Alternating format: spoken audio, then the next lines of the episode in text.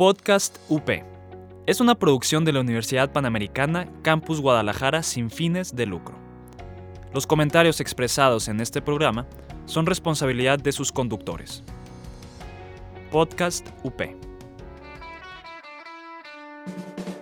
Estás escuchando Podcast UP. Encuéntranos en Facebook como Multimedia UP. Somos SparkUp, la incubadora y aceleradora de empresas de la Universidad Panamericana. Apoyamos a las ideas de negocio innovadoras que aportan valor a la sociedad. Bienvenidos. ¿Qué tal? Muy buenos días tengan todos ustedes. Eh, agradecerles eh, su puntual asistencia al, al webinar. Eh, el día de hoy es un honor presentar al maestro Jesús Torres. Él es coordinador dentro de SparkUp de Procuración de Fondos y el día de hoy nos compartirá el tema de estrategias de supervivencia empresarial ante los impactos del COVID y esta sería la parte 1.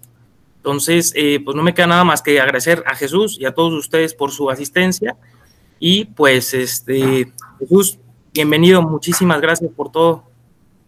De nada, al contrario, Diego, gracias a ti, gracias a SparkUp, gracias a la universidad por este espacio. Muy bien, y pues sobre todo, gracias a todos ustedes que se han tomado el tiempo y el interés para que podamos compartir esta plática el día de hoy, plática que espero sea del interés de todos ustedes y sobre todo que nos ayude pues a hacer el mejor frente posible eh, ante esta contingencia, que no solo es una contingencia de salud, sino que también es una contingencia económica. Eh, por esa razón es que eh, pues queremos platicar con ustedes sobre el tema de este webinar, que es eh, las estrategias de supervivencia empresarial para hacer frente a el COVID-19. Bien. en primer lugar, pues quisiera hacerles algunas recomendaciones eh, para el mejor desarrollo del webinar. Si gustan apagar su cámara, apagar su micrófono. Eh, y pues sus preguntas las pueden hacer en cualquier momento a través del chat. Sin embargo, eh, les daré respuesta al terminar la presentación. Bien, algo de la agenda que veremos el día de hoy es la siguiente. Primero, comenzaremos con lo que es una pregunta que es cómo actualizar mi plan estratégico para hacer frente al coronavirus, eh, que fue la pregunta que detonó la iniciativa de este webinar. Por otra parte, hablaremos pues de la crisis económica. Eh, tenemos que hablar de la crisis porque pues una parte importante para poder enfrentar un problema es que comprendamos el problema. Por eso es que vamos a tratar de comprender eh, esta crisis económica que se está comenzando a vivir, qué tan grave va a ser, cuánto durará y cuáles son sus etapas. ¿sí? Esto sin ánimo de ser fatalistas, ni tratando tampoco de ser eh, pesimista, alarmista, nada de eso, tampoco tengo ningún interés político, simplemente es con el afán, como les decía, de tratar de comprender la problemática de la mejor manera posible para que entonces estemos en mejor posibilidad de hacerle frente. Y estoy seguro de que vamos a salir muy bien librados de esta contingencia, no solo de salud, sino económica, porque como lo sabemos, pues estamos en un gran país, nuestro México, y estoy seguro también de que la grandeza de todos ustedes como empresarios, como emprendedores, va a ser más que suficiente para hacerle frente a esta situación. Una vez que hayamos comprendido, la crisis, eh, hablaremos entonces de cuáles pueden ser esas estrategias para hacerle frente y, por otro lado, cómo buscamos oportunidades en la crisis. ¿sí? Una parte muy importante, sabemos que toda crisis lleva implícita una serie de oportunidades, ¿sí? Y tenemos que ser lo suficientemente hábiles e inteligentes para sacar el mejor provecho de esas oportunidades. Y de hecho, les voy a presentar un esquema que desarrollamos de cinco vías estratégicas de innovación para hacerle frente a esta contingencia económica. Bien, entonces si gustan, pues comenzando con la primera pregunta. ¿Cómo puedo actualizar mi plan estratégico para hacer frente al coronavirus? Les cuento que de hecho un buen amigo mío me hizo esta pregunta hace algunas semanas y pues la verdad es que me, me provocó toda una serie de reflexiones. Este, me puse a revisar mis metodologías, eh, me puse pues a investigar y a recordar otros ejercicios de planeación porque probablemente eh, a lo mejor algunos de ustedes me conocen porque he dado este servicio de planeación estratégica pues durante muchos años que fue consultor, más de, más de 19 años que tengo dedicándome entre otras cosas a consultoría empresarial y pues realmente la investigación que hice me dejó preocupado porque vi un panorama eh, muy poco halagador, un panorama de, muy retador para las empresas y para los empresarios, los emprendedores y para todos nosotros, ¿no? Como sociedad mexicana. Eh, y entonces, bueno, me puse a pensar, bueno, a ver, si estamos hablando de que una empresa eh, está haciendo esta contingencia, está haciendo frente a esta contingencia, pues realmente hoy en día no es tiempo de hacer planes a largo plazo, es tiempo de buscar cómo sobrevivir como empresa, ¿sí? Tenemos que enfocarnos a hacer un plan para sacar eh, adelante a la empresa de la mejor manera posible ante el escenario económico que se nos está presentando, ¿sí? Esa fue la conclusión a la que llegué después de esa reflexión y de esa investigación. Si ustedes tienen un plan estratégico, si sus empresas tienen un plan estratégico, probablemente tiene una estructura similar a esta. Tiene una misión, es decir, la razón de ser de la empresa, eh, la cual define, pues, entre otras cosas, mercados, este, productos, servicios, etcétera. Tienes una visión que te dice a dónde quieres llegar, ¿sí? Hacia el futuro en, un largo plazo, digamos, tres a cinco años, etcétera. Después, probablemente tienes definidos algunos objetivos estratégicos que te ayudan a a determinar si estás alcanzando la visión. Y pues a partir de un análisis del entorno y de las fuerzas y debilidades de la empresa, el análisis FODA, se definieron probablemente algunas estrategias y proyectos para alcanzar estas estrategias. Bueno, eso es lo que uno haría en un escenario, digamos, normal. Esto es similar como cuando un capitán de una embarcación se decide hacer un viaje muy largo. Supongamos que alguien decide viajar desde América hasta Europa, ¿no? Y entonces tiene que tener toda una serie de elementos muy detallados de información, por ejemplo, pues en qué dirección eh, corren las, las corrientes marítimas, en donde hay arrecifes, en donde hay peligro de quedar encallado, los vientos también en qué dirección soplan, etcétera. Y así haces un plan de navegación, probablemente de varias semanas, para llegar de un puerto desde el que zarpas hasta un puerto de destino. ¿sí? Eso es similar a lo que hace una empresa en un plan estratégico, haces como un plan de navegación, digamos. Sin embargo, la situación en la que nos encontramos actualmente es muy distinta a todo esto, ¿sí? La situación actual es como si tú hubieras zarpado a la mar y te sorprendió la tormenta, ¿no? O sea, ya estamos embarcados y estamos comenzando a hacerle frente a una tormenta y esta tormenta, de hecho, va a empeorar y en este momento, pues es irrelevante para ese capitán del barco saber, pues, para dónde está el norte, para dónde está el sur, etcétera. Lo que le interesa en ese momento es cómo hacerle el mejor frente a las olas para que esta embarcación no naufrague, ¿sí? Es un escenario de supervivencia. Digo, no, no es mi afán, como les digo, ser alarmista. Eh, sin embargo, es algo similar, es decir, no estamos en una situación para hacer planes a tan largo plazo. Es una situación en la que tenemos que comprender la situación actual a profundidad y hacer eh, las mejores estrategias posibles para hacerle frente y poder salir lo mejor librados de esta situación. Entonces, si tu empresa tiene un plan estratégico, pues más bien yo diría que ese plan estratégico tiene que ponerse en pausa, ¿sí?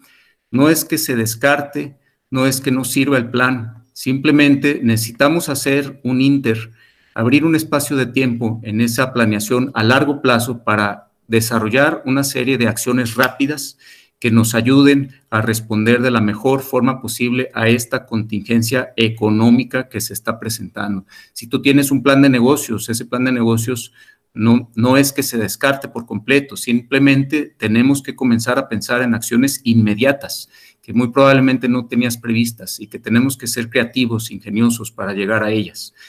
Esto es como si tu empresa tuviera que convertirse en algo parecido a un bote salvavidas, ¿sí? Una embarcación que pueda maniobrar de una forma ágil y rápida para hacerle frente a esta contingencia. Bueno, segunda pregunta. ¿Qué tan grave será la crisis? Es importante que tengamos una noción como de qué es lo que se está comenzando a experimentar y hasta dónde va a llegar, ¿sí? Si queremos tener un punto de referencia, podemos tomar como patrón de comparación, pues la crisis financiera internacional del año 2009. En ese año, ustedes recordarán eh, que eh, todo el mundo experimentó una crisis financiera que se originó en los Estados Unidos y el Producto Interno Bruto Mundial tuvo una contracción del 1.7%, ¿sí? Que podríamos pensar, bueno, no es tanto, ¿no? 1.7%. Bueno, no es tanto porque este es el promedio, digamos, del impacto a nivel mundial. Obviamente hubo países con impacto mucho mayores y otros tal vez menores, ¿sí? Para poner las cosas en contexto, podemos recordar que esa crisis financiera detonó en los Estados Unidos un nivel de desempleo superior al 10% y en México tuvimos una tasa de desempleo abierta de más del 6%. Para darnos una idea, actualmente, en enero pasado, tuvimos una tasa de desempleo de 3.7%, ¿sí?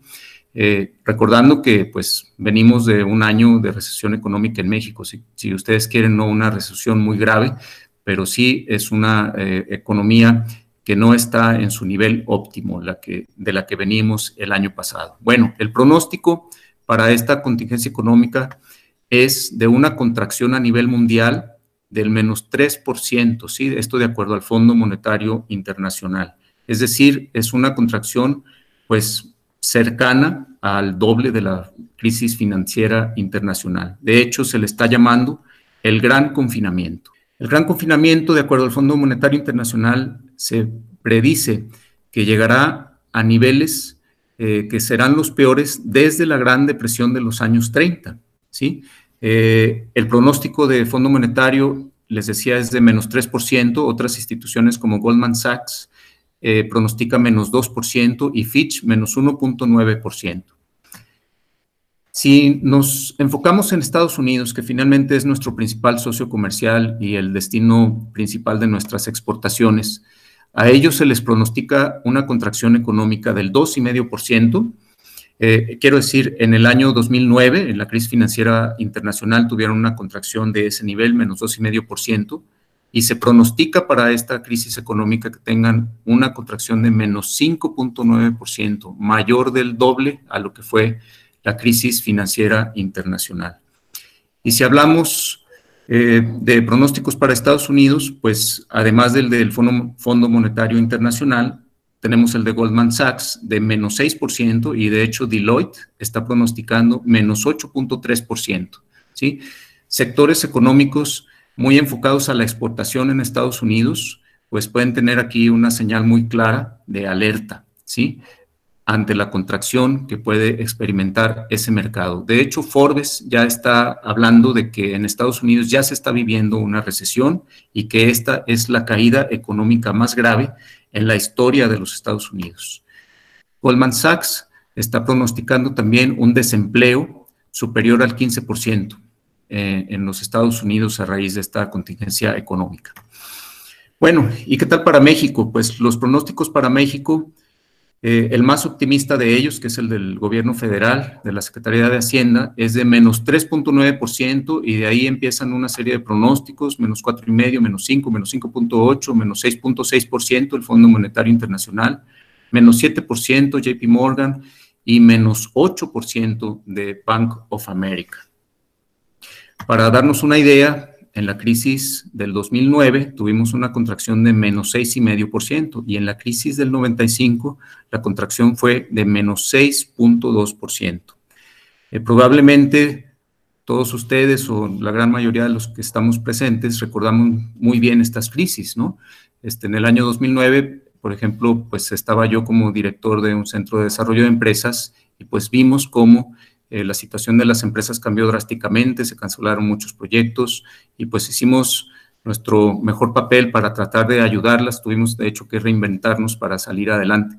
Y en el año 95, esa es otra crisis que en, en mi caso particular tengo muy bien grabada porque fue una crisis que impactó de manera muy grave a mi familia.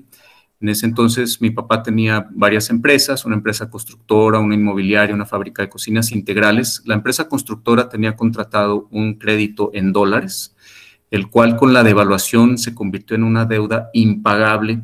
Tuvimos que vender todo, o sea, estoy hablando de todo, o sea, de vender los carros, la casa, irnos a rentar una casa muy chica donde apenas cabíamos, las empresas quebraron, obviamente, se fue a juicio contra el banco, eh, etcétera. Este, una serie de experiencias que pues ahí están y que forman parte del acervo que nos puede ayudar en algunos casos a comprender esta crisis y cómo enfrentarla. Algo bueno, sin embargo, que tuve la suerte en esa ocasión fue que no perdí mi empleo y además tuve un empleo en donde aprendí mucho. En ese entonces yo estaba como director del Consejo de Cámaras Industriales de Jalisco, del CCIJ, del que fui director del año 95 al 2001. Y pues todos los días hablábamos de la crisis, distintos expertos nos ayudaban a entender la situación y estuvimos todo el tiempo pensando en estrategias para salir adelante. Otra cosa que me eh, intrigó un poco cuando estuve investigando es por qué razón la eh, contracción económica que se anticipa que tendrá México y Estados Unidos, digamos, son hasta cierto punto similares. Para México menos 6.6%, para Estados Unidos menos 5.9% siendo que el impacto de la pandemia es mucho más grave en los Estados Unidos. O sea, es decir, si medimos la cantidad de casos confirmados por cada millón de habitantes, ¿sí? En México tenemos solo 50 y en Estados Unidos tienen más de 2.000.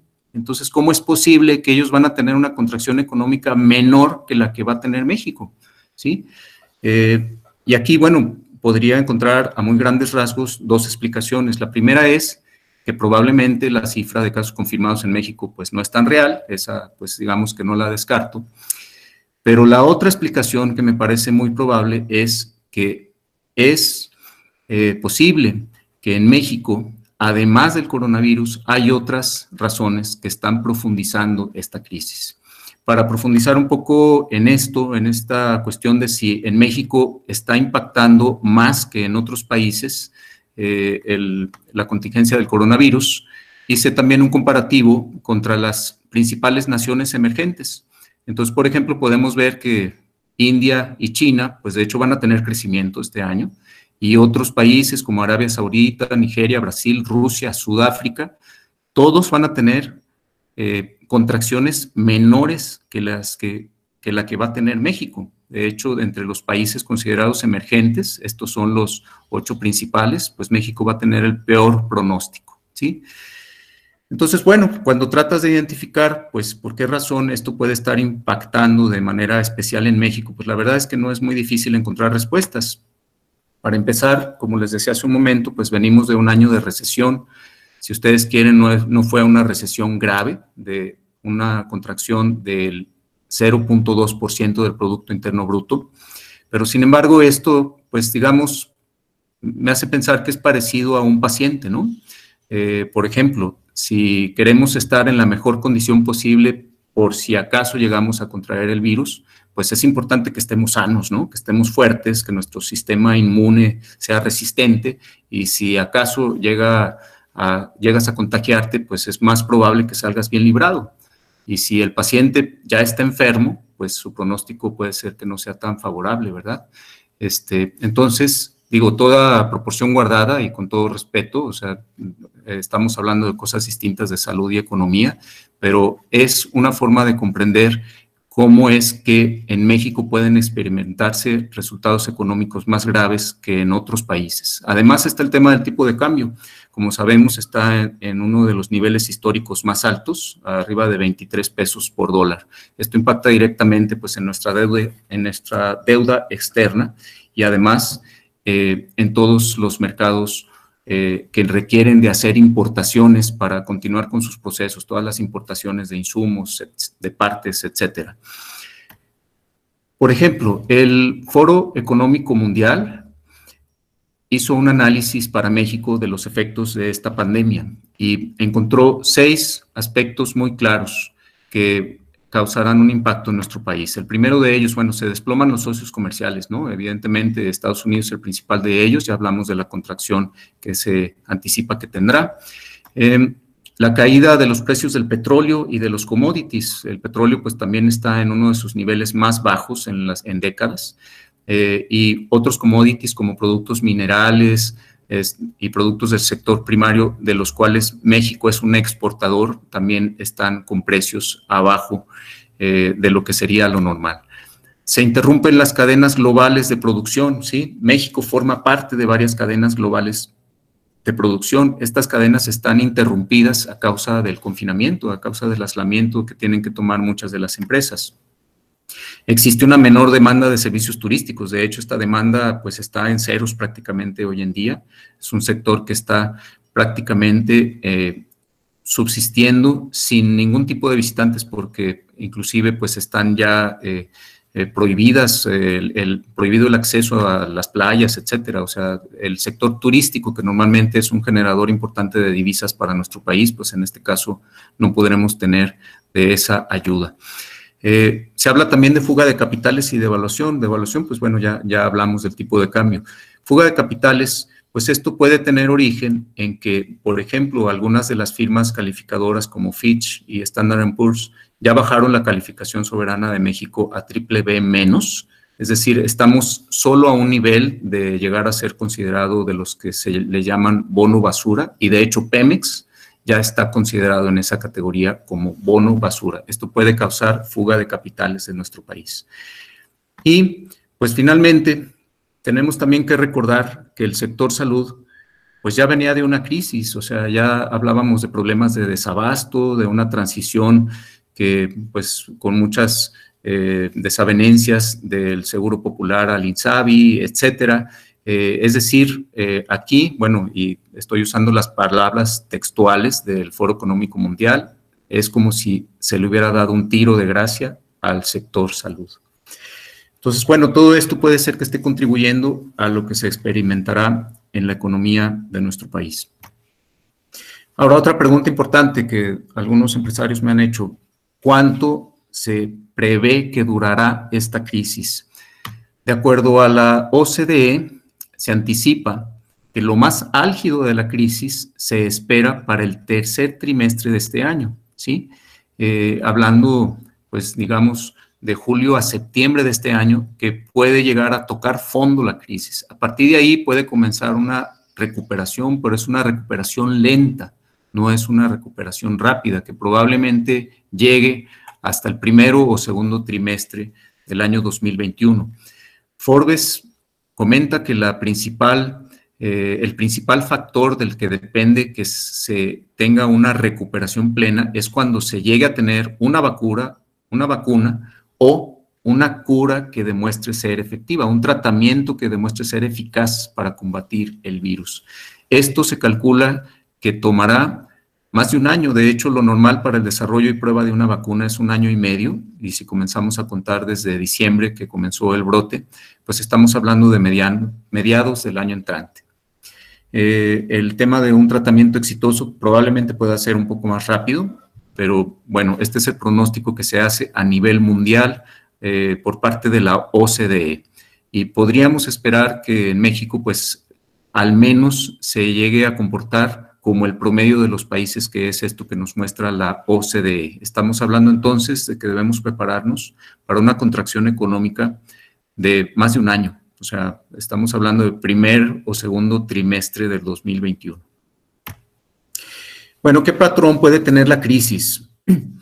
Eh, se comienzan a hacer análisis cuando se presenta una contingencia económica de este tipo y se empieza a preguntar eh, las distintas eh, firmas de consultoría internacional, los expertos, si va a tener forma, algunos le llaman una forma de B chica, de V, a, lo que sería una rápida contracción seguida de un rápido, eh, una rápida recuperación, eso ya se descartó.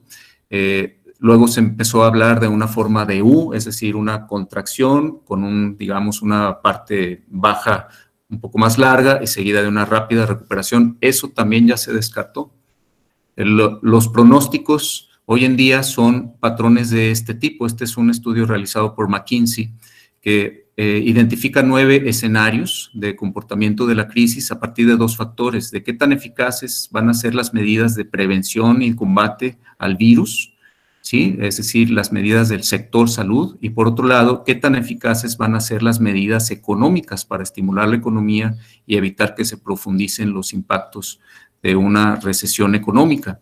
Y entonces, dependiendo de si esos, esos dos factores tienen un desempeño bajo, medio o alto, se generan estos nueve escenarios. Y bueno, para no ser pues demasiado pesimista ni demasiado optimista, pues ¿qué les parece si nos basamos en un escenario medio, ¿no? Es decir, un escenario con un regular nivel de eficacia en el sector salud y un regular nivel de eficacia de las medidas económicas. Eso produce, este patrón es un patrón muy curioso, eh, de un declive seguido de una, una pues relativamente eh, prolongada etapa, digamos, en la que la crisis toca fondo y después esta serie como de altibajos, es un patrón muy curioso, es un, patrón como de una sierra dentada. Eh, esto representa altibajos de la demanda, que en un momento más les explico a qué se pueden deber. Bien, pues con base en esos eh, estudios y pronósticos económicos, principalmente de McKinsey, llegué a esta, eh, a esta gráfica que les, que les muestro, ¿sí? en la cual tenemos una etapa inicial que le llamé el shock inicial. Esa etapa podríamos pensar que sucedió de enero a marzo de este año, ¿sí? Eh, fue la etapa en la que nos enteramos que en otros países estaba comenzando a propagarse el virus, se estuvo propagando a nivel internacional, comenzaron a darse casos importados, hubo primeras medidas de combate en Jalisco, porque recordemos que nos adelantamos a la federación, ¿sí? Eh, en esa primera etapa, pues todavía no experimentamos una caída muy grave. Eh, recordando aquí de que partimos de un menos 0.3% del PIB, que es el nivel que traíamos en diciembre del año pasado, ¿no? A eso seguiría una etapa de profundización que estaríamos hablando que puede tomar unos dos trimestres de abril a septiembre, un semestre. En esta etapa ya se daría una propagación a nivel nacional, casos comunitarios, el aislamiento social que ya estamos viviendo, una disminución del ingreso, ¿sí? Una disminución que en parte se debe ya a desempleo, a, recortes de personal o a recortes de sueldo. Algunas empresas están haciendo eso, en vez de despedir al personal, recortan de forma generalizada el sueldo. Y todos aquellos trabajadores eh, o emprendedores o prestadores de servicios profesionales independientes, pues también han visto una reducción en sus ventas, en su mercado, ¿no?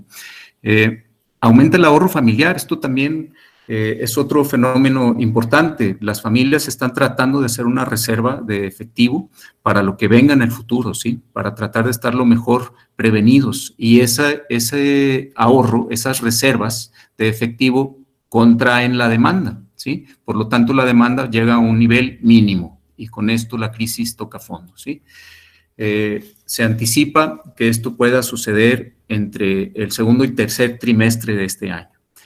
Bueno, ya hacia el último trimestre de este año y el primer trimestre de 2021 se prevé que inicie una etapa de recuperación, ¿sí? Hablando de octubre 2020 a marzo 2021.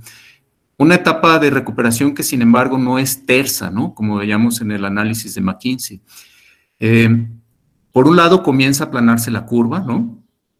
Por otro lado, se comienzan a tomar a retomar algunas actividades no esenciales, es decir, ya se permite que algunas actividades vuelvan a la normalidad, digamos, que algunos comercios comiencen a abrir, etcétera. Esto siguiendo un patrón. Por ejemplo, en otros países se están retomando, pero con, eh, con turnos. Por ejemplo, en las escuelas, eh, algunos alumnos pueden regresar a, a, clases y otros no, y a la semana siguiente se intercambia, etcétera. Es como un reinicio parcial de actividades.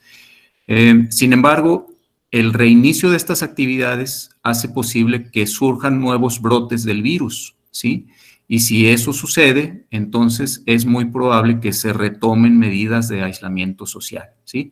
Y esto es lo que produce esos altibajos de demanda, estas alzas y contracciones, ¿sí? Es decir, no se anticipa que sea como una recuperación, pues digamos, tersa, sostenida, sino una eh, recuperación, un proceso de recuperación, pues digamos algo convulso, con crecidas y con contracciones. ¿no?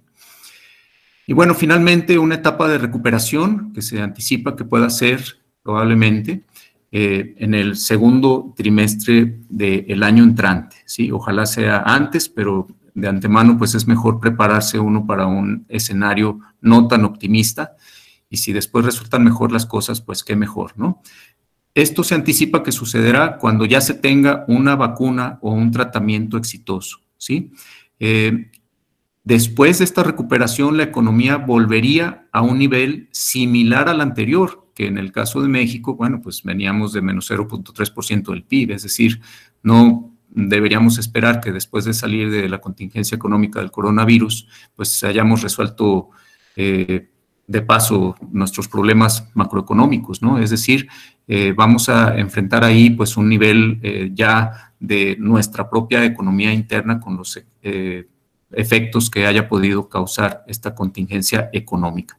Y también lo que podemos esperar es que la economía a la que vamos a volver va a ser distinta de la anterior. Es decir, los sectores económicos, los mercados van a ser diferentes. Los clientes, los consumidores, tendremos otros hábitos, otras preferencias, otros gustos, otros valores, habremos tenido aprendizajes y todos estaremos en una eh, economía, digamos, reformada, renovada, eh, con algunos aspectos más fuertes inclusive, como el tema de digitalización, comercio electrónico, etc. Bien, entonces de acuerdo a estas cuatro etapas, pues ahora tocaría preguntarnos, ok, ¿y qué hacemos, no? O sea, ya tenemos que dejar de pensar un poco en eh, lo grave de la situación y empezar a tomar un tono proactivo y decir, bueno, ¿qué estrategias podemos tomar para hacer frente a esta contingencia económica? ¿sí? Estas estrategias las estoy agrupando en cuatro bloques eh, que obedecen a cada una de las etapas que vimos anteriormente. El primer bloque, que responde a la etapa del shock inicial, le estoy llamando reaccionar. Esto viene eh, derivado, adaptado de un modelo eh, similar que desarrolló McKinsey que sin embargo traté de hacer algo más sintetizado y sobre todo con un enfoque práctico para su aplicación en las empresas micro, pequeñas y medianas. Bueno, en la, en la primera etapa, la de shock inicial, las estrategias que agrupo en esta categoría reaccionar, pues para comenzar, tuvimos que cuidar a los empleos y a, a, nuestros clientes, ¿no? Es decir, para empezar, pues hay que cuidar la vida, ¿sí? Hay que cuidar la salud de nuestros empleados, de nuestros clientes y tomar todas las medidas necesarias para evitar la propagación de la enfermedad. Otra medida muy importante, armar un equipo de respuesta ante la crisis, ¿sí? Es decir, en las empresas tenemos que convocar y reunir los líderes más importantes de la empresa y las mentes más brillantes para que nos ayuden a analizar la situación y a comenzar a tomar las mejores decisiones posibles. Otra prioridad en las empresas en general fue mantener la operación, es decir, cómo podemos eh, continuar con la operación de la empresa aún ante este nuevo escenario de aislamiento social y otras medidas de prevención. Y un aspecto básico, fundamental, crear una reserva de efectivo, ¿sí? Básico para la supervivencia. Es decir, tenemos que reducir o eliminar gastos, costos o inversiones que no veamos esenciales en las empresas. ¿sí? Es nuestro tanque de oxígeno para enfrentar esta contingencia económica. Eh, idealmente, estas medidas, estas estrategias, todas ya deberían haber sido puestas en marcha, ¿sí? Al momento que estamos viviendo actualmente en las empresas. Eh, si no se han puesto en marcha, pues sería urgente eh, implementar este tipo de estrategias. Para la segunda etapa de la contingencia económica, la profundización, aquí agrupo varias estrategias bajo el título de resistir. ¿sí? Vamos a hacer frente a la parte más álgida de la crisis, a los niveles más bajos de la demanda. Y entonces en esta etapa, pues eh, el ideal es que cambiemos de un enfoque reactivo a un enfoque proactivo, ¿sí? en donde, por ejemplo, preveamos cuáles son las mayores medidas que tendremos que tomar y cuándo tomarlas. Por ejemplo, a la fecha, pues algunas empresas hasta han conservado sus empleos, algunas hasta le han pagado su quincena a los trabajadores, aun cuando no vayan a ir a trabajar a la empresa porque los consideran de un grupo vulnerable. Otras hicieron algunos recortes de personal, otras rebajaron eh, sueldos eh, de forma generalizada a todo su personal. Bueno, sin embargo, es posible que haya que tomar mayores medidas, porque, bueno, si bien es importante cuidar los empleos, pero también es importante cuidar la fuente de empleo, ¿sí? O sea, nos ganaríamos muy poco si pagamos todos los sueldos hasta el final y luego quiebra la empresa, ¿sí? O sea, necesitamos también salvar a la empresa porque eso va a ayudar a una más rápida recuperación de la economía. Por otro lado, tenemos que cuidar la continuidad del personal y del equipo de respuesta, de todos esos elementos clave de la empresa, ese talento fundamental que tenemos en nuestras empresas, en nuestras organizaciones, que son parte clave de nuestro equipo de trabajo y de nuestro equipo de respuesta ante esta contingencia. Continuando, pues tendríamos que detectar toda una serie de oportunidades, propuestas, iniciativas de innovación para aprovechar las oportunidades de la crisis, ¿sí? Como ya dijimos, toda crisis lleva oportunidades, ¿sí? Toda crisis tiene una parte, digamos, útil, es decir, las crisis, por un lado, nos sacan de nuestra zona de confort, nos obligan a atrevernos a hacer cosas que antes no hubiéramos hecho y nos traen toda una serie de aprendizajes, ¿sí? Eh, y esa es una, una eh, parte que debemos sacar provecho de ella y además encontrar aquellos segmentos de mercado, aquellas necesidades que de hecho están creciendo en esta crisis. Esas son oportunidades de mercado que también tenemos que identificar y que podemos aprovechar. Eh, una vez que se haya hecho todo pues, un proceso para generar propuestas de innovación para aprovechar estas oportunidades, se tendría que hacer una priorización de esas propuestas para seleccionar las mejores y entonces asignarles líderes, equipo y recursos para actuar con rapidez y aprovechar esas oportunidades que se presenten en este mercado. Eh, aún con la contracción, insisto, hay segmentos, hay mercados que están en crecimiento. Bueno, para la etapa de recuperación inicial, ahí estamos hablando de remontar, ¿sí? remontar bajo ese título, agrupo estas estrategias. Primero, tenemos que estar muy atentos, monitoreando esos segmentos que están en recuperación, identificar esas oportunidades y actuar rápido. De hecho, tenemos que reaccionar antes que la competencia. ¿sí? Aquí es importante eh, que actuemos con esta rapidez porque obviamente todas las empresas del sector van a estar ávidas de cualquier oportunidad que presente el mercado y las empresas que reaccionen más rápido y de mejor forma, pues serán las que puedan aprovechar mejor esas eh, oportunidades. Tenemos entonces que tener flexibilidad también para enfrentar esos altibajos de demanda que les, explicaba hace un momento que se pueden llegar a dar eh, debido a estos posibles rebrotes del virus que puedan eh, hacer que retomemos medidas de aislamiento social. Tenemos que tener la flexibilidad para hacer frente a esos altibajos y la resiliencia en nuestra operación y en las funciones clave de la empresa. Esto sería lo que agruparía dentro de esta categoría remontar. Y finalmente, en la etapa de recuperación final, pues entonces tenemos que replantear, ¿sí? Replantear por qué, porque el mercado al que vamos a volver ya no va a ser igual que el mercado que teníamos antes de esta contingencia económica y de salud, ¿sí? Los deseos y las necesidades de los clientes lo más seguro es que habrán cambiado, ¿sí? Tendremos aprendizajes, habremos valorado otro tipo de cosas y entonces tenemos que ser capaces en la empresa de comprender esos cambios y actuar en consecuencia.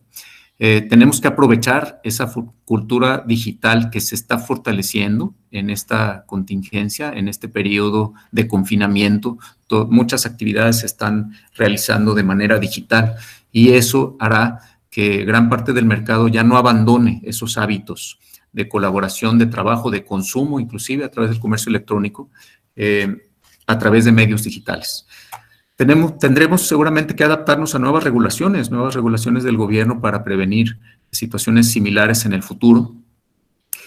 Y sobre todo tener un proceso de aprendizaje acelerado, en el que continuamente estemos haciendo experimentos, pruebas en el mercado, eh, de las cuales tendremos que sacar eh, el aprendizaje que podamos asimilar con rapidez y poner en marcha en una nueva generación de productos y así estarnos adaptando con la mayor rapidez posible a un nuevo escenario económico.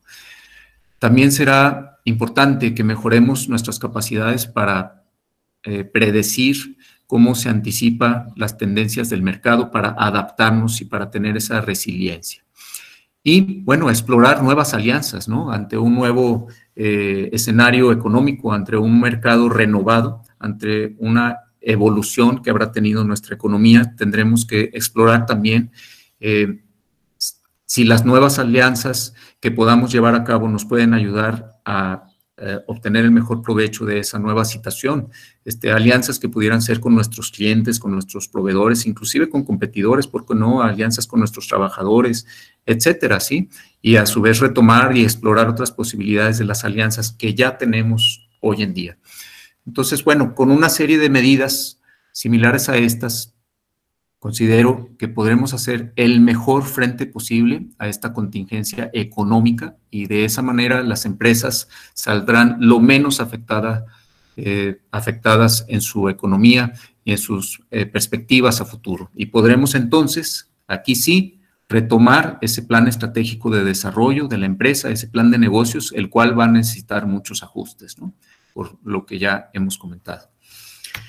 Bien, me enfoco ahora entonces al tema de la innovación, ¿sí? Porque este va a ser uno de los puntos clave más importantes para que podamos hacer el mejor frente posible a esta contingencia económica. Eh, esta búsqueda de oportunidades en la crisis. Entonces, ¿cómo buscamos oportunidades en la crisis? Pues les voy a presentar un marco que hemos desarrollado de cinco vías estratégicas de innovación, ¿sí? Con las cuales podemos buscar desarrollar mejores y nuevos productos y servicios para hacer frente a esta contingencia. La primera de ellas, una básica, es cómo aprovechamos nuestras fortalezas para ayudar, ¿sí? Es decir, en este momento debemos preocuparnos eh, por ponernos al servicio de otras personas que nos necesitan. Eh, no solo de nuestros clientes, a cualquier persona de la comunidad, ¿sí? ¿Qué puede hacer nuestra empresa por ayudar en esta contingencia? ¿Cómo podemos aprovechar esas fortalezas simplemente para servir? ¿Sí? Eh, si bien esto puede verse como algo al inicio meramente altruista, sin embargo, esto también puede traer beneficios importantes para la empresa, en la medida que logremos inclusive posicionar nuestras marcas, ¿no? Y ganar una mayor lealtad de nuestros clientes una vez que se llegue a una recuperación. Para hablar de algunos ejemplos, probablemente han escuchado de que General Motors y Tesla están ahora fabricando respiradores o que Carolina Herrera ahora ha volcado su producción a producir eh, ropa para el sector médico, para los doctores, para los enfermeros y enfermeras.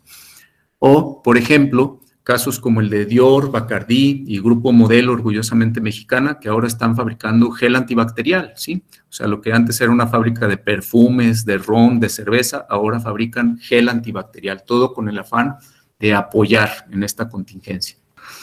Después de haber puesto en práctica este primer enfoque, podemos adoptar un marco con el cual, si tomamos en cuenta dos factores Hablando, por ejemplo, si vamos a dirigirnos a los mismos mercados que tenemos actualmente o a nuevos mercados, o si vamos a desarrollar mejores productos o nuevos productos, servicios o procesos, entonces se van a generar cuatro, cuatro vías más de innovación para nuestros negocios. Noten aquí que no estoy hablando de los mismos productos, ¿sí?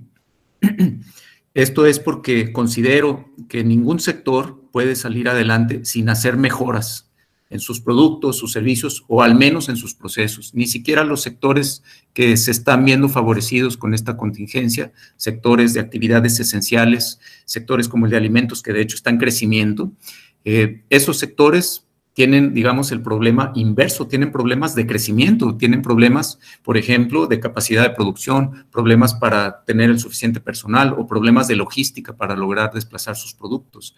Entonces, es obligado que tengamos eh, al menos productos, servicios o procesos mejorados y también considerar nuevos productos, procesos o servicios. Bien es como si esta contingencia hubiera puesto a toda nuestra economía en un gran reto de innovación, ¿sí? en, el que todas las empresas tienen que innovar. Bueno, eh, comienzo entonces por el primero de estos cuadrantes. Si nos enfocamos en mejores productos o nuevos productos, otro aspecto a tomar en cuenta es que sobre todo tenemos que pensar en estrategias de liderazgo en costos y de especialización. Aquí retomando de las estrategias genéricas de competitividad de Porter, que son diferenciación, liderazgo en costos y especialización. Es decir, no son tiempos para diferenciación en el sentido que él la definía, de buscar ofrecer los mejores productos, ¿sí?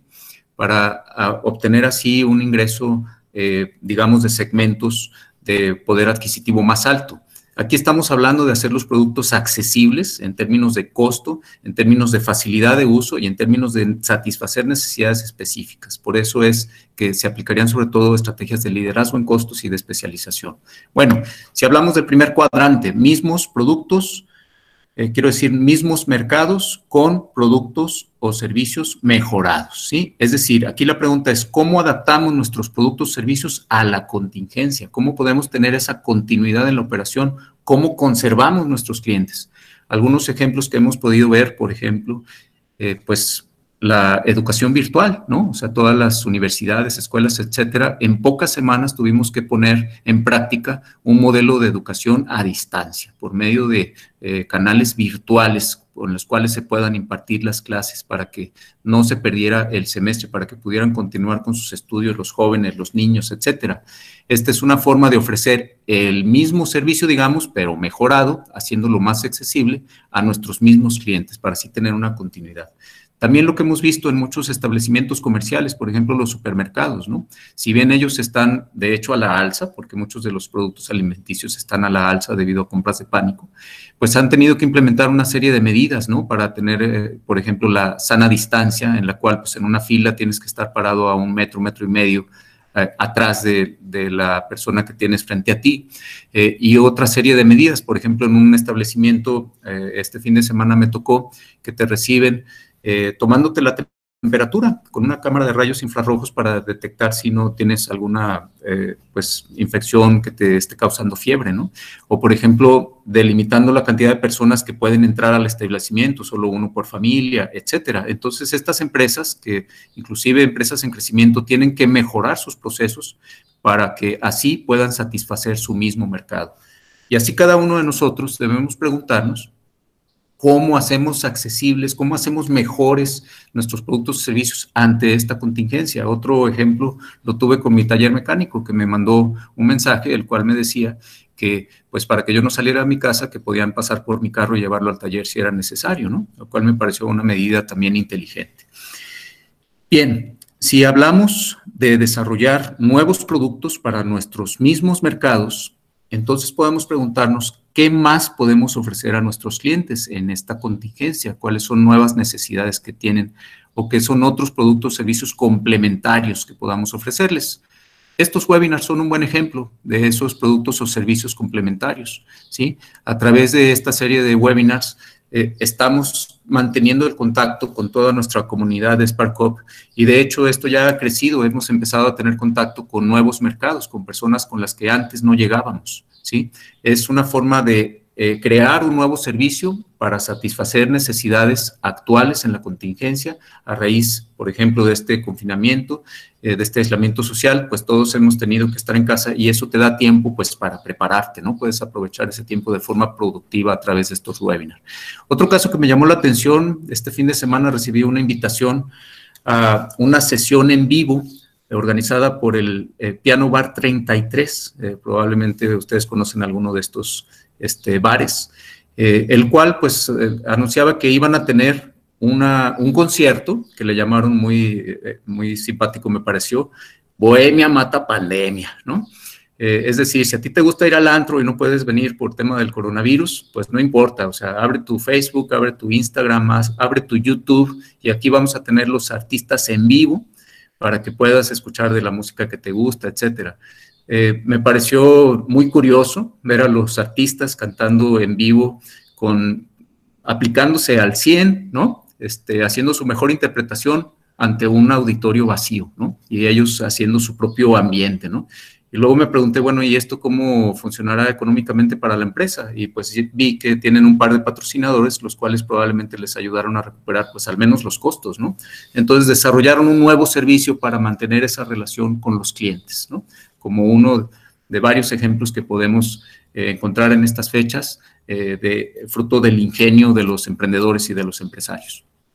Bueno, si vamos al cuadrante de nuevos mercados a través de productos, servicios o procesos mejorados, entonces podríamos preguntarnos cómo adaptamos nuestros productos a nuevos mercados que sean viables en esta contingencia. no toda la economía está deprimida, hay sectores en crecimiento. O bien, cómo nos integramos a las cadenas productivas, por ejemplo, de los, sectores considerados esenciales. Eh, hoy en día, sectores como el alimenticio, eh, sectores como el farmacéutico, el de salud, etcétera, son consideradas actividades esenciales y probablemente nosotros podríamos formar parte de su cadena productiva. ¿sí? Les traigo algunos ejemplos. Por ejemplo, en, un estudio de Deloitte se está identificando que todo lo que es el sector de alimentos, de desinfectantes, de detergentes, de productos de limpieza y también aspectos de belleza, cremas hidratantes, mascarillas, cuidado de la piel, etcétera, están en crecimiento acelerado entre el 100 y el 250%. Otros sectores como entretenimiento en casa, o sea, videojuegos, libros, películas, productos para niños, etcétera, también están en crecimiento de entre 70 y 100%. Materiales de oficina, pues todos estamos haciendo home office, ¿no? Entonces, esto nos indica que hay segmentos de mercado que se están acelerando su consumo, están en crecimiento en esta contingencia, ¿sí? Hablando también ya en un, plazo un poco mayor de tres a cuatro semanas, eh, ropa de casa, ropa interior, utensilios de cocina, ropa de deporte, etcétera. Otro estudio nos arroja 100 productos del más rápido crecimiento en el comercio electrónico, ¿sí? Y aquí podemos ver toda una gama de productos, desde el número 1 hasta el 100, que todos tienen un patrón de crecimiento acelerado en esta contingencia.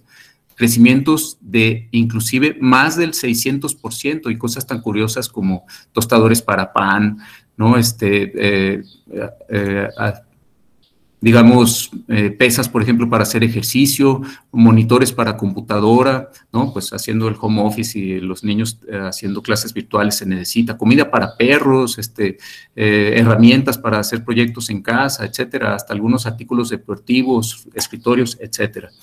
Y si tú eres un emprendedor, pues también hay algunos, algunas áreas de especialidad que están en crecimiento en esta contingencia. Por ejemplo, todo lo que es educación tecnológica, fintech, salud electrónica, e-health, teletrabajo, logística, e-commerce, video, soluciones en la nube, etcétera. Sí, toda una serie de especialidades que están en crecimiento en esta contingencia. Entonces, tenemos que ser capaces de encontrar esos, esos mercados, esos sectores para poder ofrecer, ya sea nuestros productos directamente a esos mercados, tal vez nuevos productos, o mejorar los existentes o ver la forma en la cual nos podamos enganchar, eslabonar a esas cadenas productivas.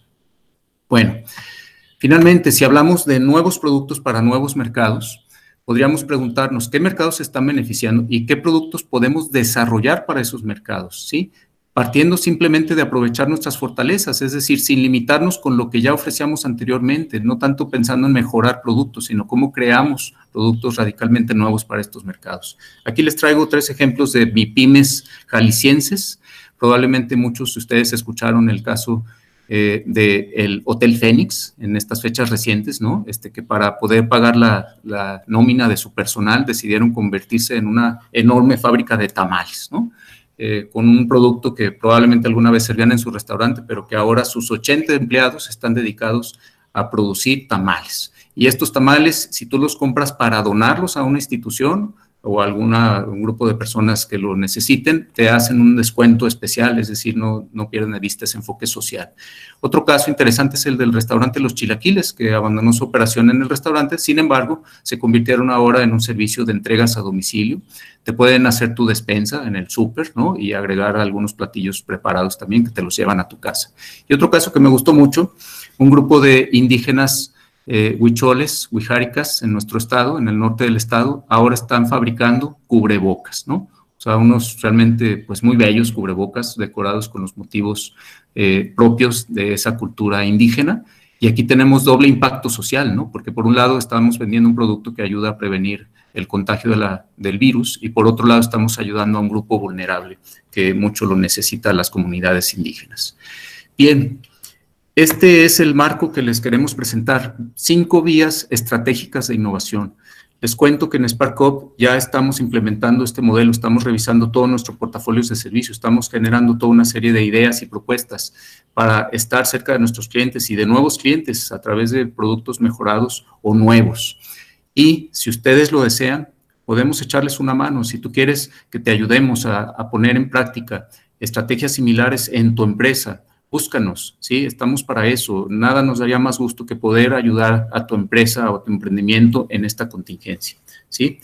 Y con esto, si les parece bien, pues abrimos el espacio para preguntas, para preguntas y respuestas eh, que probablemente ya algunos de ustedes han estado haciendo en, la, eh, en el chat, ¿no? Aquí ya veo eh, varias, varias este, preguntas.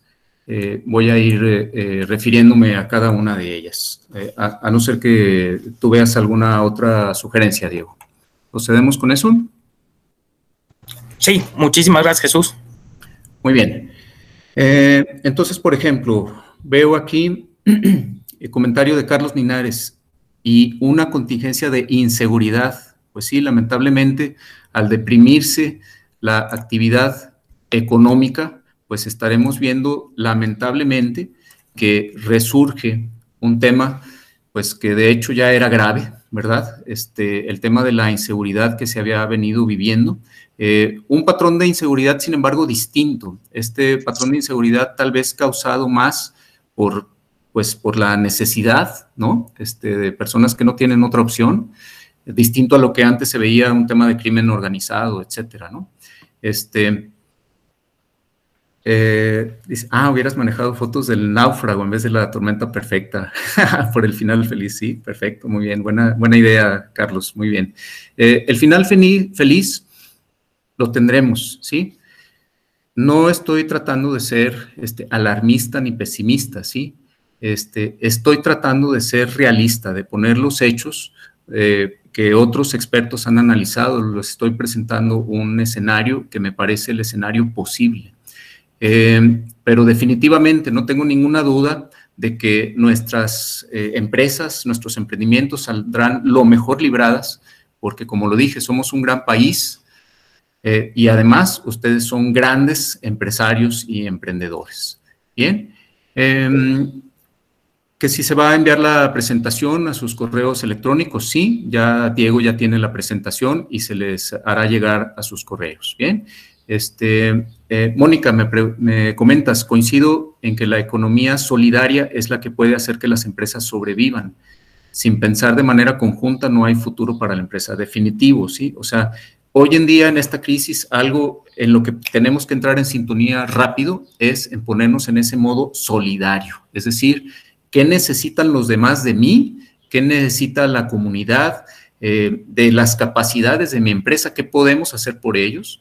Antes que pensar inclusive en hacer negocios, o sea, pensando simplemente en servir y probablemente de ahí van a surgir ideas y oportunidades de nichos de mercado, de nuevos productos, etcétera, además de lo que puede significar en posicionamiento de nuestra marca y en lealtad de nuestros clientes. Entonces, eh, tenemos que buscar esa economía solidaria entre todos, ofrecer ayuda y a su vez pedir ayuda, porque no, no está uno exento de necesitar la ayuda de los demás. También debemos estar abiertos a recibir esa ayuda.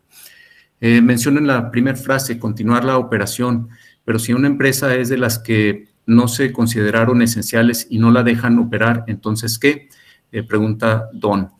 Eh, Don, pues tenemos que explorar la posibilidad de que las empresas puedan continuar la operación sin abrir un establecimiento físico, ¿sí? Eh, veo aquí dos opciones, este, o bien nos eh, volcamos a los medios digitales, al comercio electrónico, a la prestación de servicios en línea, eh, a tratar de colocar así nuestros productos, a enviarlos a domicilio, eh, por ejemplo, recientemente hasta, tuve una persona que también me gustó mucho su servicio, un peluquero que vino a mi casa porque pues ya traía unas greñas de náufrago, como las que decía Carlos hace un momento.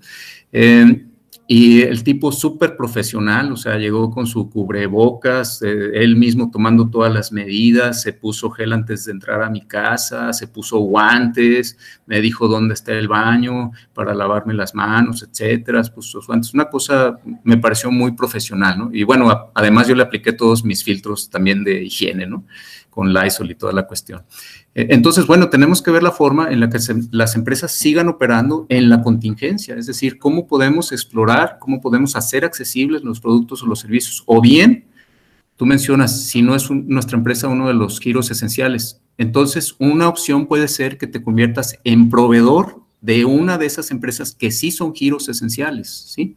Por ejemplo, un sector que no se considera esencial es el de la ropa Pero ya dijimos, les puse el caso de, eh, Carolina Herrera, que decidió transformar su operación para ahora fabricar uniformes para doctores y para enfermeras, etcétera. Entonces se convirtió ahora en proveedor de un sector que sí es esencial, ¿no? Eh, Daniel Ávila pregunta, mi pregunta va en cómo crear una reserva de efectivo si no soy una actividad esencial y los gastos operativos siguen sin nuevos ingresos. Daniela, eh, probablemente tu empresa tiene activos, ¿sí? Y mm, ya he visto varios casos de empresarios, emprendedores que inclusive han vendido su carro, este, o hasta algún equipo, alguna máquina que no la van a necesitar, etcétera, para hacerse de efectivo, ¿sí? Y bajando los costos drásticamente, o sea, algunos inclusive han dejado ya de rentar oficinas, porque pues qué caso tiene tener una oficina rentada si no hay nadie que vaya a trabajar a ella. Eh, etcétera. O sea, todas las formas posibles en las que tú puedas hacer una reserva de efectivo son válidas. Claro que sé que muchos están tratando de, conservar los empleos y no perjudicar a su personal. En la medida que eso sea posible, está bien, pero eso está drenando el efectivo de la empresa. Y como ya dije, pues sí es importante conservar los, los empleos, eh, definitivamente es algo que debemos tratar de conservar, pero también es importante conservar a la empresa, que es la fuente de empleo, ¿sí? Eh, entonces, todo tipo de gastos que no veas esenciales, todo tipo de costos de tus productos que no veas esenciales, recórtalos, ¿sí? Todo tipo de activos que tengas que no veas esenciales, véndelos, etcétera. Tenemos que ver la forma en la que la empresa pueda tratar de construir esa reserva de efectivo. Bien, eh, comentarios sobre la información, muchas gracias, les agradezco. Este, gracias por la ponencia, información muy valiosa, espero que sea de valor para todos. Me da mucho gusto que así, así lo vean. Datos de contacto, sí, en un momento más se los voy a compartir. Eh, otro comentario más de Gerardo Orendain. Ante los desafíos comentados, ¿cuál considera usted que es el desafío preponderantemente más importante que toma papel? Eh, ¿Qué papel toma nuestro gobierno por medio de apoyos de corto plazo eh, que juegan un papel importante para contrarrestar riesgos y esto incluirlo en una estrategia de rescate? A ver, divido la pregunta en dos partes. El desafío más importante. El desafío más importante consiste en que tu empresa pueda mejorar sus productos, sus servicios, sus procesos para lograr ofrecer valor al mercado y a la comunidad, valor suficiente que te hagan pasar más allá de la contracción eh, mayor del mercado que como ya les decía, se espera que suceda en este próximo semestre, ¿sí? Ese es el reto más importante, de hecho, por eso le llamé a esa etapa resistir, ¿sí? Eh, es un reto de innovación, lo sé, ¿sí? Pero somos muy capaces de enfrentarlo, ¿sí? Eh, tenemos todo para hacerlo y si necesitan ayuda, acérquense. Nada nos daría más gusto que poder echarles una mano para diseñar estrategias de innovación para sus empresas. Eh, ahora, respecto al papel que tomen los gobiernos con estos apoyos de corto plazo, mira, yo creo que es un papel importante, o sea, yo creo que es valioso lo que destina el gobierno eh, en dar estos apoyos económicos. Los apoyos del gobierno del estado de Jalisco me parece que fueron eh, em, excelentes muestras de solidaridad con la economía de las empresas. cabe aquí destacar que también el trabajo de, de, de contención de la pandemia me parece que ha sido muy bueno en el caso de Jalisco. Eh, y estos apoyos son valiosos. Si tienes posibilidad, acércate, aprovechalos. Muchos de ellos siguen abiertos. Si tu, si tu empresa es una micro o pequeña empresa, o si inclusive estás en la economía informal o eres un emprendedor, puedes acercarte a esos apoyos. Y van a jugar un papel importante. Mm, me parecería difícil pensar que el gobierno tenga todo el presupuesto necesario como para que ninguna empresa sufra en esta contingencia. Sí va a haber retos, va a haber dificultades, pero esos apoyos me parece que juegan un papel importante y de hecho, pues qué más quisiéramos que se replicara el ejemplo y el gobierno federal hiciera algo similar, ¿no? Empezando por los impuestos. Eh, bien, Has Galván me comenta, el turismo comunitario en nuestro estado Grupos de cooperativas han trabajado mucho por posicionar su oferta en el mercado extranjero, hacia dónde direccionar las estrategias. Eh, este turismo, pues todo el sector turístico está totalmente deprimido hoy en día. Están en ceros, están en ceros. O sea, ni siquiera eh, las opciones de sol y playa, ¿no? Que son las más comerciales. O sea, eh, Cancún está desierto, Puerto Vallarta está desierto, etcétera. Estos segmentos de turismo Este turismo, voy a, no sé si entender que con turismo comunitario te refieres como un turismo rural, cultural, etcétera, tipo pueblos mágicos o ir a visitar inclusive una comunidad indígena para conocer su cultura, etcétera. Eh, pues lamento decirlo, pero es mejor que busquen otra actividad. O sea, el turismo, eh, de hecho, ya hoy en día, pues con las nuevas medidas de contingencia, pues, ni siquiera está permitido. O sea, ya tienes que salir eh, hasta la calle, tienes que salir con cubrebocas y si no te arrestan, este, mucho menos hacer una actividad turística. Entonces, estas, estos grupos de cooperativas me parece que deben pensar en otro tipo de productos. Les mostré el caso de, la, de las indígenas eh, huicholas en la sierra de Jalisco, haciendo con su cultura huijárica una serie de cubrebocas que me parecieron pues de lo mejor, de lo más bonito que he visto en el desfile de modas de los, de los cubrebocas, ¿no? Eh, gracias por la ponencia y por compartir nuevas ideas. Encantado, con mucho gusto. ¿Hasta qué grado se puede negociar con los empleados un ajuste a la baja de salarios para poder sobrevivir como empresa? Esto, Reina, está muy, eh, depende de cada empresa, ¿sí? Yo no me atrevería a eh, dar una receta general, ¿sí? Yo creo que cada empresa tiene una relación muy propia con sus empleados. Eh, sí creo que muchas empresas pueden poner en práctica esta medida. Yo les platicaba de, aquel, de aquella crisis que tuvimos en el año 2009. Esta fue una de las medidas que pusimos en práctica en Integra, en ese centro de desarrollo de empresas que, del que estuve como director. Todos nos bajamos el sueldo, empezando por el director porque tienes que ver la congruencia, ¿sí? O sea, no sería posible que el director le pida a sus empleados que se bajen el sueldo si él no se lo baja, ¿sí? Este, entonces, si es algo equitativo y generalizado, en donde se vea realmente la solidaridad y como una alternativa, en vez de recortar empleos, mejor bajarnos todos el sueldo, pues puede ser, puede ser una solución y habría que preguntarnos si es sostenible y hasta cuándo y en qué momento hay que tener que tomar en cuenta otras opciones, pues más drásticas, lamentablemente. Bien, este, muchas gracias por tus comentarios, Iván. Espero que sí estas ideas tengan esa aplicación práctica, como me comentas. Em, gracias también por tus comentarios, Israel. Eh, de acuerdo a tu experiencia, me preguntas, ¿el gobierno doblará su política antiayuda y dará alguna donación o apoyos a los microempresarios? Bueno, aquí depende de qué gobierno hablemos. El gobierno de Jalisco, pues ya lo está haciendo, o sea, está haciendo programas de apoyo a las empresas, ¿sí? este, apoyos en los cuales inclusive si tú estás desempleado y te comprometes a hacer algunas actividades de labor social, puedes recibir un mínimo ingreso, ¿sí? Y otros apoyos como para las micro y pequeñas empresas, ¿no? En donde inclusive hay créditos blandos, etcétera. Eh, todo esto hay que aprovecharlo. ¿Qué tan probable es que esto eh, suceda en el gobierno federal? Pues el gobierno federal trae otra óptica, está hablando de redoblar, redoblar los apoyos sociales pero hasta ahora no se ha hablado de apoyos al sector empresarial como tal, ¿sí? Eh, lo cual pues me parece que eh, haría mucha falta.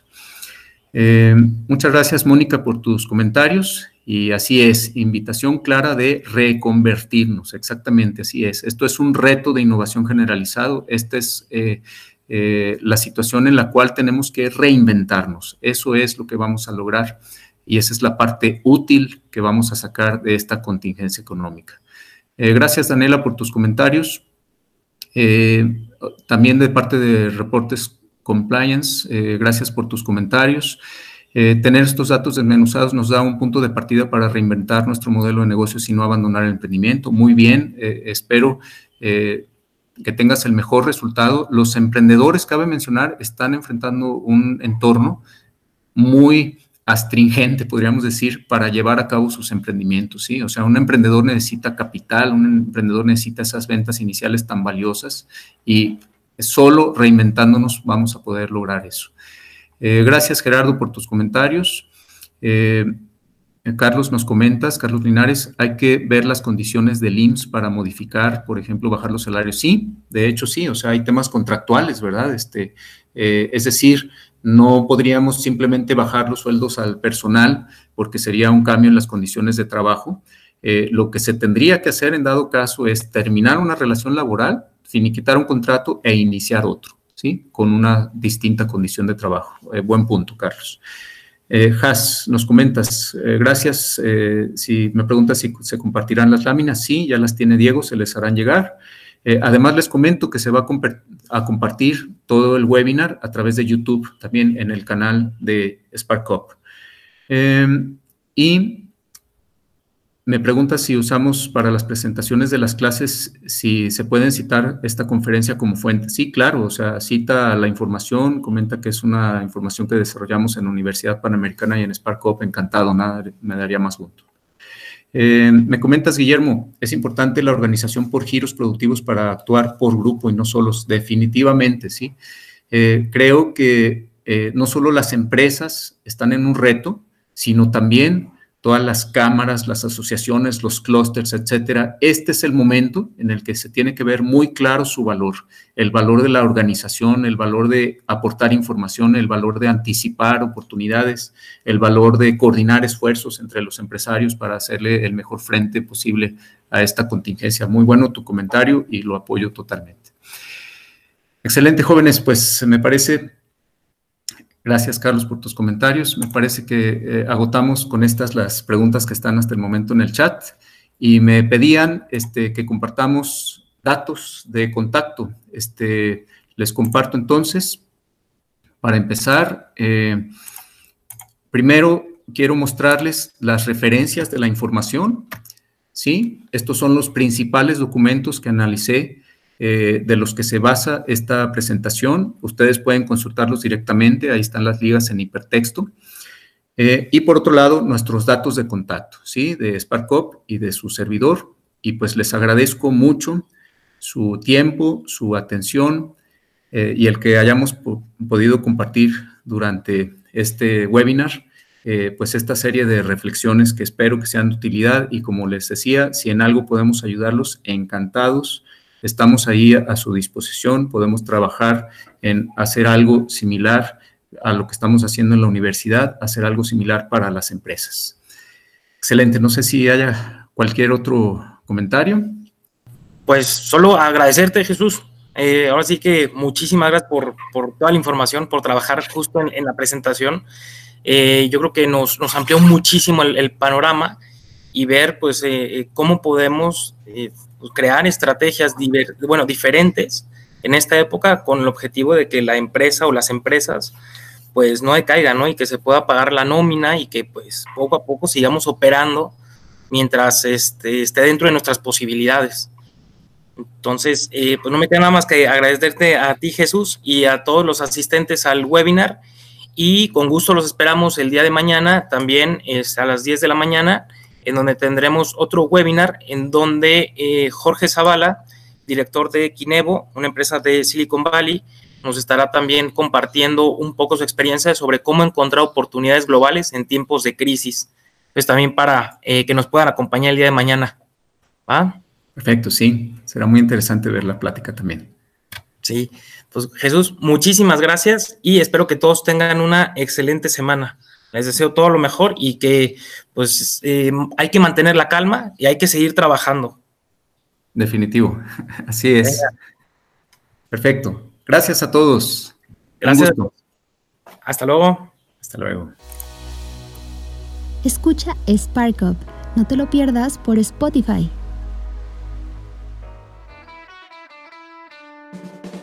Estás escuchando Podcast UP. Encuéntranos en Facebook como Multimedia UP. Podcast UP. Es una producción de la Universidad Panamericana Campus Guadalajara sin fines de lucro. Los comentarios expresados en este programa son responsabilidad de sus conductores. Podcast UP.